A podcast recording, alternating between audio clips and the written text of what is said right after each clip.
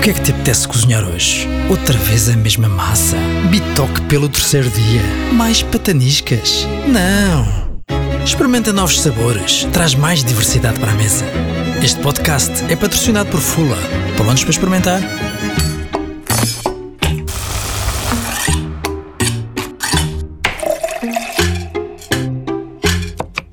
Favas contadas. Com o Casal Mistério. Olá, bem-vindos ao nosso segundo episódio de Favas Contadas. Eu sou a Ela. E eu sou o ele. Já, escusamos de repetir isto todos Ah, nunca sabe, todos para os os mais é? distraídos.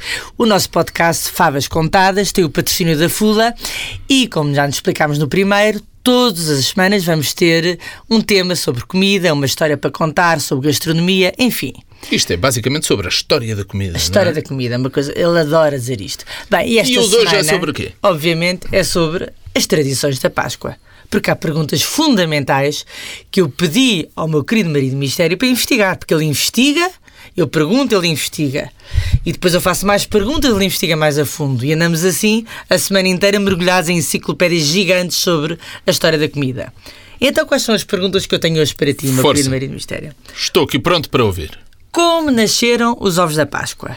Quem se lembrou de fazer do coelhinho da Páscoa o único coelho que põe ovos? Eu nem sabia que era o coelhinho que punha os ovos. Isto é um Como é parte. que não sabias que era o coelhinho que punha os Sei ovos? lá, eu achei que o coelhinho era um símbolo da Páscoa e que os ovos se punham nos jardins para as crianças apanhar. Ponto. E então qual é a história que contas às crianças? Pronto, vamos explicar. Eu não contava essas histórias às crianças porque eu era de uma família muito católica e na minha família era só jejum, a missa, etc. Não Pronto. andavam à caça dos ovos? Sim, mas ninguém fazia perguntas, só caçávamos e comíamos os ovos. Pronto, basicamente, éramos crianças muito pouco Então curiosas. pronto, para ti que não tiveste infância, eu explico. a história é, que é contada às crianças e que nós contamos aos nossos filhos é que o coelhinho vem no domingo de Páscoa, esconde os ovos que ele Ah, pôs. tá bem, escondia os ovos, isso também era a Claro que ele história. pôs, os ovos foram Mas não ele era ele que os punha, quem pôs os ovos é as galinhas, não Ele é? não foi roubar os ovos às galinhas. Pronto, Lamento aí- imenso acabar com essa. Não, de facto, a história do coelhinho da Páscoa que Bom, punha os ovos, tudo bem. Adiante. Adiante. Outras perguntas. Não penses que é só o coelhinho da Páscoa que eu tenho para te perguntar. E porquê comemos amêndoas com açúcar na Páscoa? Que faz pessimamente à minha dieta. Pois é. Pronto, é para responder a estas e outras perguntas que eu tenho aqui o meu querido marido mistério para me ajudar a esclarecer nós e o mundo, como diria o Rodrigues Carvalho. Não, é ver- vamos começar pela Páscoa, não é? A verdade é que a Páscoa é a festa mais importante para os católicos, mas nada do que disseste antes das tradições tem a ver com o catolicismo, nem sequer o borrego. A Ok. própria celebração nasceu como uma festa pagã no hemisfério norte para marcar a chegada da primavera, quando o frio e as chuvas davam lugar ao sol e aos campos agrícolas voltavam a, a florescer. Ah, portanto, portanto, voltava, voltavam as colheitas a, Era um a- renascimento, mas das colheitas. Exatamente. Era um renascimento, mas não era de Cristo, era das colheitas. Ok. Isso, de facto, nessa altura já era celebrada também depois do equinócio da primavera, não é? Tal Era. como a Páscoa. A aproximação Católica. das datas é, é também evidente. Pois é, celebrado no primeiro domingo, a Páscoa Católica é celebrado no primeiro domingo, depois da lua cheia, a seguir ao início do, da primavera. E nas antigas festas pagãs, é o fim da altura da escuridão, do pouco sol, das chuvas, etc., era celebrado no dia em que o dia e a noite tinham a mesma duração, que é o dia do equinócio da primavera. Por isso houve eh, sempre semelhanças entre as tradições pagãs e o cristianismo eh, eh, e a Páscoa celebrada pelos cristãos. As, as, as, as tradições vêm daí e para comemorar até nas festas pagãs, os amigos e familiares ofereciam ovos não só por simbolizarem o início de uma nova vida, porque os ovos simbolizam o início de uma nova vida, tal como as colheitas renasciam, mas porque em muitas culturas antigas acreditava-se que o ovo tinha poderes mágicos. Não, no Antigo Egito, por exemplo, o ovo era símbolo do sol. E para os hindus Uhum. tinha a forma do universo. Os hindus achavam que eh, representava o universo. E na antiga Pérsia há registros de ovos pintados nas festas da primavera. Portanto, terá sido nesta altura que começaram os ovos pintados? Sim, terá. E, e, e depois, eh, depois expandiram-se para leste, nas, nas- nos países de leste, nos países ortodoxos, ahm, eh, onde hoje em dia ainda a tradição de pintar os ovos é mais, é mais marcante, é, é, é, é, é muito maior do que aqui na Península Ibérica, nos países mais católicos. Nos países ortodoxos, antigamente. ahm, os, os ovos eram pintados com, com cores encarnado, cor de laranja, uh, As cores do fortes, sol. Que eram cores, cores, cores fortes do sol para, para, para simbolizarem o regresso da época do sol. E eram Portanto, a tingidos caça aos de forte- ovos já, já nesta altura. já, já as tradições, tanto de pintar os ovos, que eram tingidos de forma natural, com recurso a tintas caseiras, como casca de cebola, etc. Ainda hoje em Portugal, em algumas regiões do Norte, se, se pintam os ovos de forma natural com casca de cebola. E fica a cheirar? Não, acredito que não. E, mas também os, os, os, os amigos e os filhos eh, tinham a tradição de fazer a caça aos ovos, Ok. que eram deixados pelo coelho, não é? O coelho, então, que punha os ovos. O coelho que punha os ovos. Estás a ver as coisas que, as coisas que uma pessoa aprende. É inacreditável. Bom, mas resumindo, portanto, os ovos eh, eram dos alimentos mais, e hoje em dia ainda são dos alimentos mais usados na Páscoa. né? Não só os ovos de chocolate, que se, até podemos falar mais tarde, mas os ovos propriamente ditos para fazer os doces.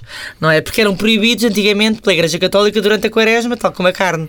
Eram os Ah, dois proibidos. Exatamente. E Então- olha, por exemplo, o- a, a proibição da carne leva a um aumento brutal do consumo de bacalhau durante. Levava. Uhum. antigamente, durante a quaresma. No início, nos primeiros séculos da, da religião. Nos primeiros séculos não, porque o bacalhau só chega mais tarde a, a Portugal. não é? Mas, eh, mas eh, o bacalhau era muito consumido durante a época da quaresma, quando a quaresma era levada a séria. E no fim da quaresma era feito o enterro ou o julgamento do bacalhau. Isso era mais no norte do Era, país. No norte e não só, algumas regiões. Vila Centro. Franca, por exemplo, acho que ainda faz, o Porto ainda faz, eh, em Santarém também acho que ainda é feito. Em algumas regiões era marcado um teatro popular onde era feito o enterro ou julgamento do bacalhau. E o réu era acusado de enjoar os estômagos durante a quaresma. De bacalhau? Por, por causa do excessivo consumo. O réu era o bacalhau. Por causa do, do excessivo consumo e era condenado à sepultura. A sepultura era o estômago dos organizadores da festa que pela última vez o comiam. Embarcavam mais bacalhau. Antes de começar a, antes de começar a altura das festas e que, e que e E em que podiam comer em que podiam comer carne. Carne e ovos, E até dizia uma coisa com graça que era aleluia, aleluia, que já é festa, quem tiver a bacalhau bata com ele na testa. ok, então os não comia, ovos. batia só na testa. Os ovos, entretanto, foram muito usados e começaram a ser usados como tradição também no domingo de Páscoa, sobretudo nos doces, como o pão de ló, que eu adoro. Adoro pão de ló, que é feito Aquele à pão base de de ló recheado com, com doce de ovos, Gostas, é mais, gostas mais do alfeizerão ou de, De ovar? De ovar, claramente. É, é é um dos bolos mais típicos da época da Páscoa no norte do país, é o, é o pão, Pão de ló. Eu Com- adoro o Com de uma quantidade absurda de ovos, não é? Mas o pão de alfeizerão também tem aquele molhinho por dentro, molhadinho. ótimo, Hum, é é uma ótimo. maravilha. E também o folar, também leva ovos. que no norte o folar é, é, é salgado e é feito com enchidos, Isso coisa eu que eu não gosto A muito. minha avó fazia sempre esse folar com salgado, mas eu também muito. não gostava salgado. E no sul é um folar doce. E para mim é dos meus bolos preferidos, adoro. É um bolo seco, feito de farinha, ovos, leite, açúcar, fermento, canela, erva doce e depois ou banha ou óleo. Eu claramente prefiro fazê-lo com óleo Uhum. porque retira aquele sabor excessivamente enjoativo da banha de porco. Eh, Tu também que fazes o pudim de abate de priscos com, com óleo. Também faço o de periscos com óleo, que leva na receita original banha, Uhum. mas eu acho que fica muito pesado, fica muito enjoativo. E o óleo tem um sabor muito mais agradável, muito mais neutro eh, para doces. Para mim, Óleo fula, pois claro. é óleo full. Que é o que nós usamos lá em como é casa, evidente, como é depois como é evidente. E por cima do folar, que é uma coisa que eu sempre reparo, tem um ovo encastrado, que é um ovo cozido, que eu nunca achei que O aquilo tal fizesse muito sentido. e o que tal é o símbolo símbolo do da Páscoa, Renascimento. Do Renascimento. E é colocado sob outro símbolo que eu achava que era cristão. Não é.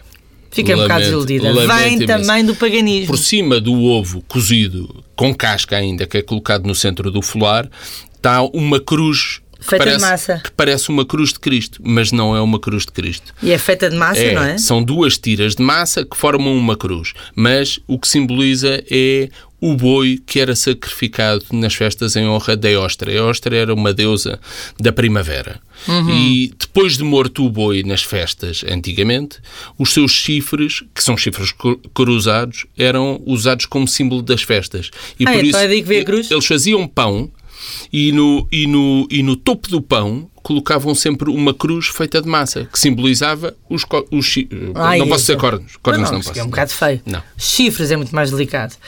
E então, é daí também, que eu sou uma pessoa que também sabe muito disto, E foste informar? e me foste informar estudar? e fui estudar os calhamaços.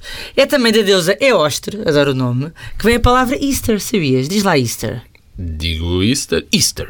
Easter, que é Páscoa em inglês.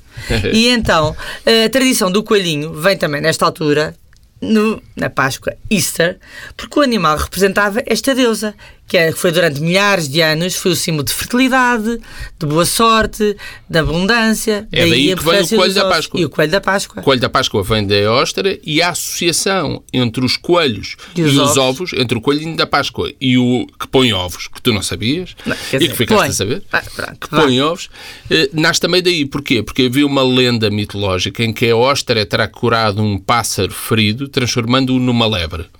E como recompensa, a lebre respondeu à deusa da primavera, pondo ovos como forma de gratidão. É daí que vêm os ovos da Páscoa. Ah, e, e o facto do coelhinho para ovos também. É, e, Bem, e desde aí que o ovo é um, o símbolo máximo desta época e, e com, o- com o advento do cristianismo só aumentou o ovo porque era um símbolo de nascimento e, portanto, o renascimento de Jesus. Ok. Na Mesopotâmia até, por exemplo, os ovos eram tingidos de encarnado, não para simbolizar o calor e o fogo do sol, mas para simbolizar o sangue de Jesus.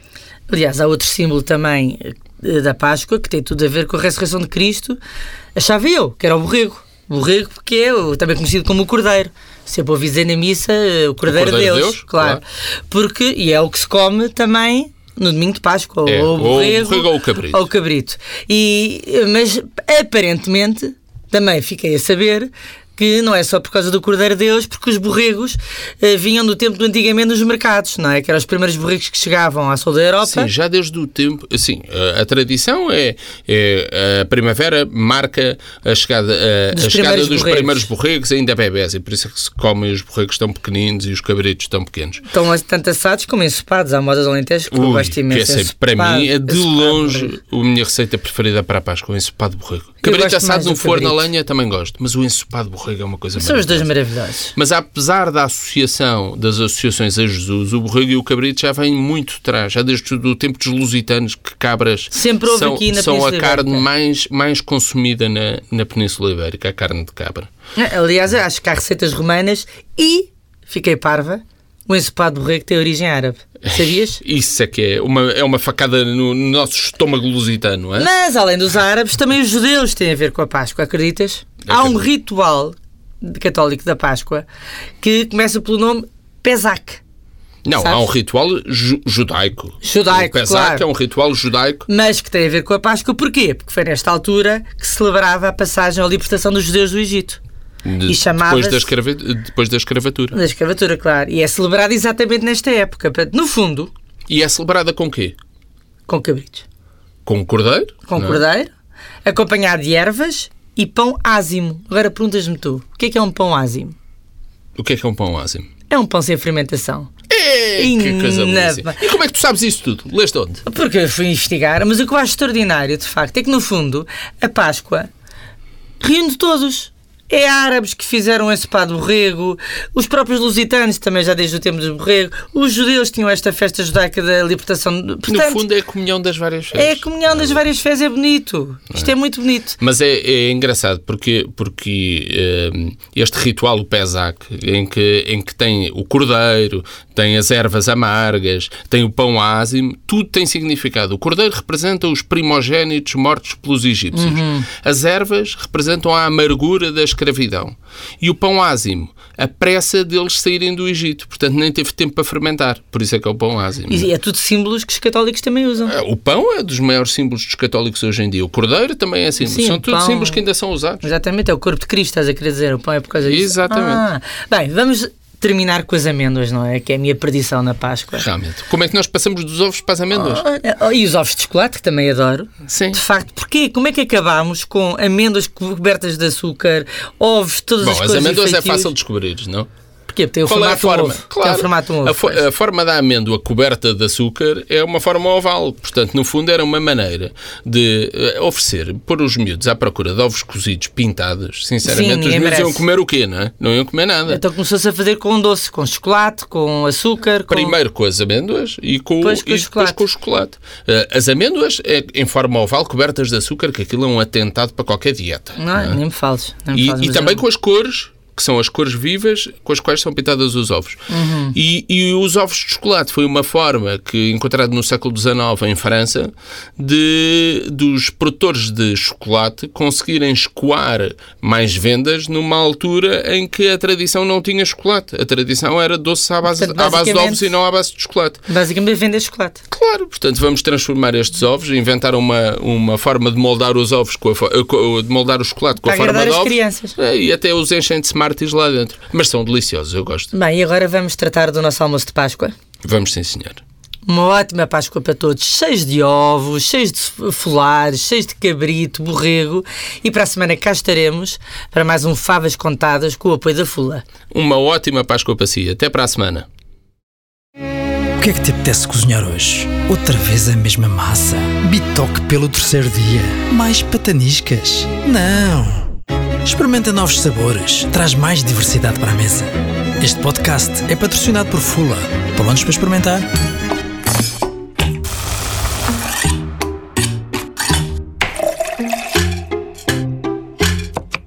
Favas contadas. Com o Casal Mistério.